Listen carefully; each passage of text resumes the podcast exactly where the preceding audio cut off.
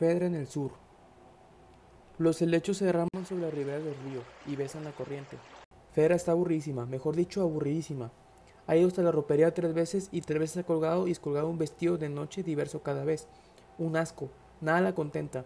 Al regresar a su recámara vuelve a observar las ramas colgando en las barrancas y abajo el agua que fluye incesante. Río que va. Se dice que nunca se queda quieto, que se divierte con novedades, una por cada día, una por cada hora y por cada minuto. Esta noche, luego de la función de gala, se anda con la comitiva extranjera. Un asco, vuelve a repetir, siempre lo mismo. Y luego, el general, su marido, quien querrá el desahogo después de la fiesta y borracho como siempre. Se ha de quedar a la mitad de la embestida dejándola a ella desnuda y hambrienta. Un verdadero asco. Prefiere que de una vez realice el viaje anunciado y aunque sola y harta, al menos no haya quien las que. Un matrimonio de conveniencia. Su hermana, bastante mayor que ella y prometida del viudo, falleció repentinamente por una gripe mal curada, o algo por el estilo. La familia confiaba en ese casamiento como la salida a todos sus males económicos. Fue en medio de las idas y venidas de tanta desgracia cuando el viejo puso una vez más a la disposición de los dedos su apellido, ahora con tal de obtener a esa muchacha increíblemente bella y joven. Se hizo mala con el trueque, se confiesa, mala como las malas de las telenovelas que a veces ve por puro aburrimiento. Suele suceder con los que tienen las posesiones, pero no con los amores. Por suerte al menos consiguen algo, no tener hijos. El general tiene el suyo del matrimonio anterior y a ella nunca le gustaba eso de la maternidad, los pañales, el olor de leche cuajada, las babas, la caca del bebé y esas cosas. Todo que será como estaba previsto, el palco oficial, el murmullo de la plana mayor y las risitas del consentimiento de su cónyuge. Es tan lambiscón, para con los otros generales que a su asco cotidiano agrega este, nuevo o viejo, pero que no había calibrado antes. Al final de la fiesta dos anuncios por parte del general, que parte mañana muy temprano y que tiene al hijo que los visita por primera vez en su ausencia. Luego el sermón, lo previsto sobre la cama y por fin la partida. Llegará al atardecer. Viene a Europa donde ha terminado sus estudios. Debe ser un pedante de siete suelas, insoportable como su padre. Esta gente que cree que por tener todo lo que tienen son dioses y prevalece sobre la vida, haciendas de cuánto pobre realo se les pone adelante. Como ella, le sale de pronto una piruja de barrio vuelta reina en una caja de cristal, que le hiela la sangre y para colmo se llama Hipólito. Según lo que se sabe, a causa de un presidente con ese nombre en la historia del país. Horrible y le vuelve el asco.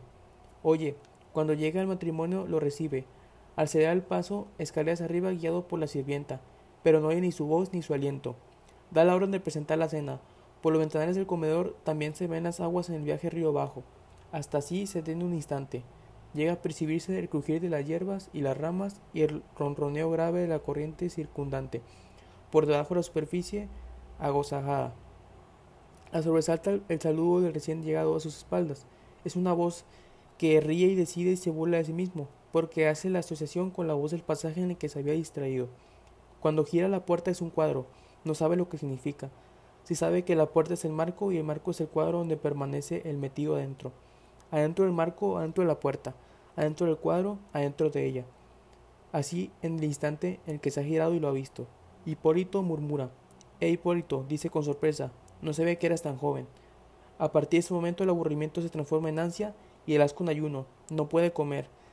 Su estómago reniega de toda cosa sólida que quiere interponerse entre el cauce de la ansia y el lecho de la entraña.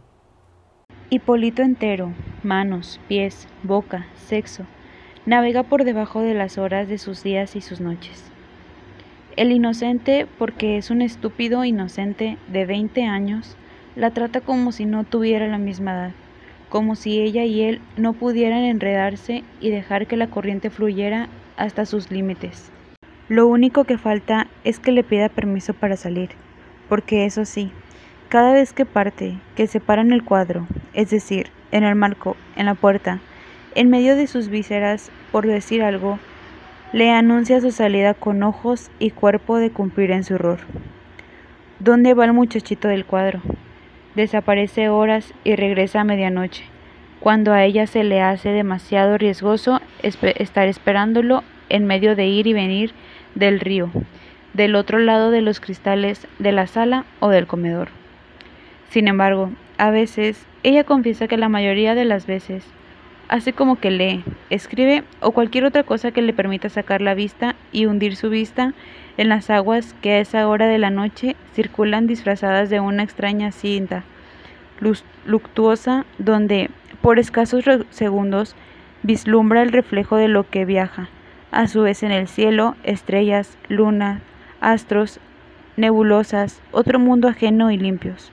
Entonces la sobresalta el regreso de Hipólito, ojeroso, sucio, con sus jeans más manchados que nunca, manchas rojas, azules, negras y una expresión de redentor en el rostro, como si algo o alguien lo hubiera bautizado.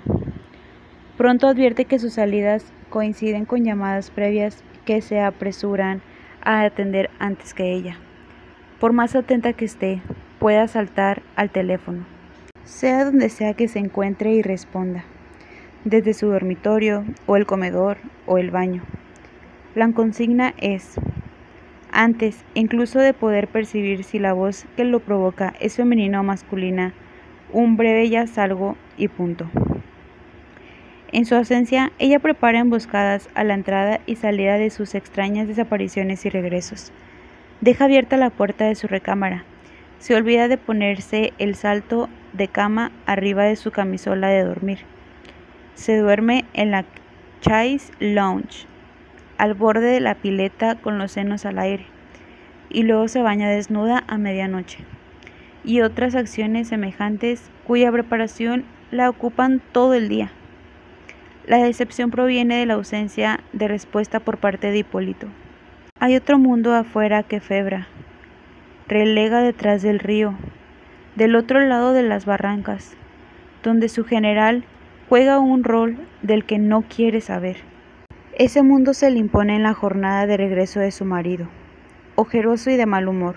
Da órdenes a sus guardias al momento de entrar y saludarla apenas y una suerte de ánimo torturador le sale por los ojos a tal punto que ella se imagina atada en una silla o metida en un cubo con agua helada y no puede menos que estremecerse del espanto.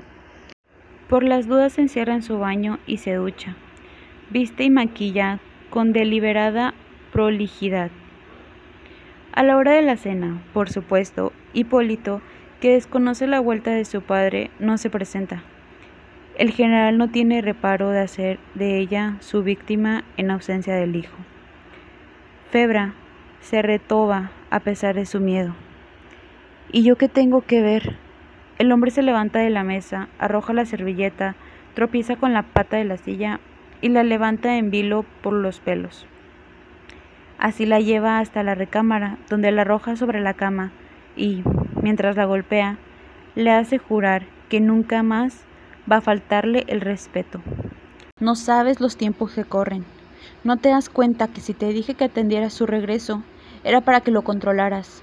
No adviertes que un muchacho como él, de familia, hijo de un general, es una encarnada para cualquiera. O no sabes que fusilan, secuestran, matan en la calle una sarta de apatridas que dicen querer salvar el país. ¿Qué te pasa por la cabeza? Otra vez la puerta es el marco y el marco es el cuadro donde pertenece él metido adentro. El general detiene la perorata y los golpes y gira siguiendo la mirada de Febra. Lo que sobreviene la deja sola, puesto que los dos hombres se retiran uno tras del otro, hijo y general, en ese orden. Por su parte, ella ha visto la mirada de Hipólito, ha sentido su vibración del oído y de pronto lo sabe todo. Sabe que ese muchacho es el enemigo de su padre, que está del otro lado, del lado de los apatridas, o como quiera que el general los llame. La mañana siguiente ofrece más orfandad que nunca, porque luego de la salida del general, el hijo ha quedado bajo la severa vigilancia de algunos de sus guardaespaldas. Febra e Hipólito desayunan en un silencio tan fuerte que los obliga a reconsiderar su ensayo de diálogo entre ellos. Cuando la muerte merodea y se apodera el andar de los humanos, va a su lado, huele el miedo, se instala en su sombra contra el piso. Cuando la muerte arrecia paso a paso en los corredores y estancias, cerca del río y asomada a los barrancos y a la gran ciudad, allá más lejos se vuelve cementerio. Ellos, Hipólito y Fedra, se alargan uno hacia el otro para cumplir con el rito de la vida. Un simulacro. Sin embargo, la muerte no recula, sino que se divierte, por lo que es peor el muchacho no sabrá traicionar la ley. Fedra lo aprieta, lo cierra, lo cerca hasta confundir los alientos y entremezclarse en el temblor de las carnes abiertas al encuentro. A punto de sucumbir, Hipólito se yergue y se para, rechaza, reniega, hace entrar a la mujer en el hueco de la ignominia. Por ello, por la insoportable voz del río metida en su entraña, por la corriente que él ha traicionado al no dejarla fluir hasta el tálamo, no habrá perdón. Ni olvido, ni perdón, pronuncia bajito Fedra, como las consignas que los apartidos vociferan en la ciudad cementerio. Y al oír el auto del general, entregado por las grandes rejas, el portazo a la entrada, los pasos aguerridos, sabe que se prenda todavía el cuello del inocente y a su lado, y lo morderá sin piedad.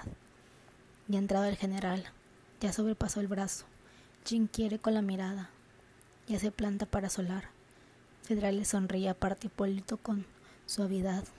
Es un niño, susurra, solo un niño.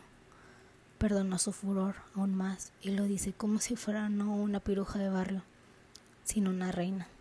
Me halaga. Hipólito permanece petrificado. El general lo derriba de un puñetazo.